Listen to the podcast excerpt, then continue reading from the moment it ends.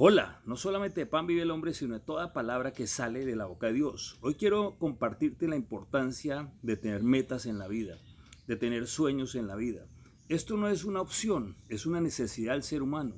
El principio dice que sin visión el pueblo perece, es decir, si tú no tienes un sueño, una visión, vas a perecer. Perecer no quiere decir morir físicamente, pero sí espiritualmente, es decir, no vas a tener ánimo, no vas a tener zozobra vas a tener mucha confusión, no vas a tener algo con por qué levantarte cada mañana. Realmente lo que hace un sueño es hacerlo uno levantar diferente a hacer alguna cosa o hacer cosas sin sentido, sino con un propósito. Y entonces lo que he descubierto es que en este tiempo, en estas circunstancias que estamos viviendo, eh, hay muchas, las circunstancias han apagado los sueños, es decir, han, como que muchas personas desistiendo, pero sobre todo las que tienen cierta edad. No lo veo tanto en los jóvenes, pero sí en, en las personas de cierta edad. Pero otra cosa es que he descubierto es porque estamos como viendo el sueño en su finalidad, pero no en las etapas.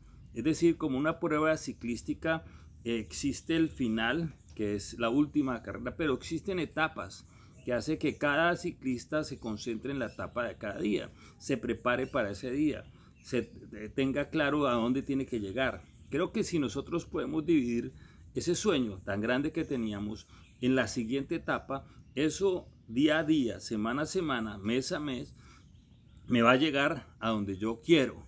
Y lo digo eh, porque eh, la importancia del sueño es porque vi la fuerza. En una o en dos de mis hijas o en mis tres hijos he podido ver eso, en los jóvenes.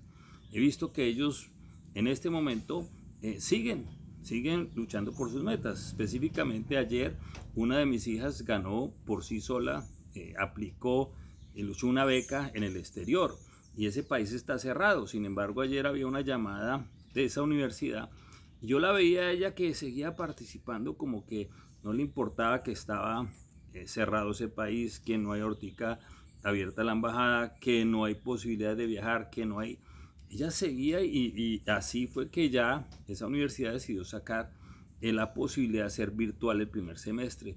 Pero lo que veía en sus ojos no veía ningún temor. Entonces lo que entendí es que cuando el sueño es más grande que el obstáculo, podemos seguir avanzando.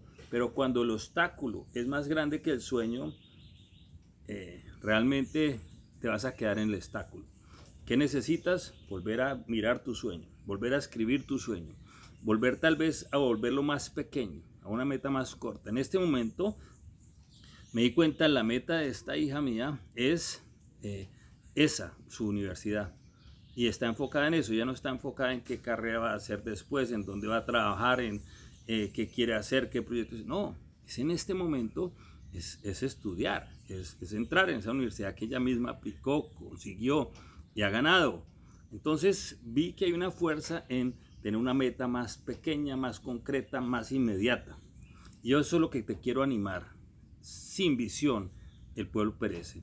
Escribe otra vez tu visión y vuélvela una meta más a corto plazo. Y escribe también qué debes hacer cada día para que esa meta se cumpla. ¿A dónde quieres llegar?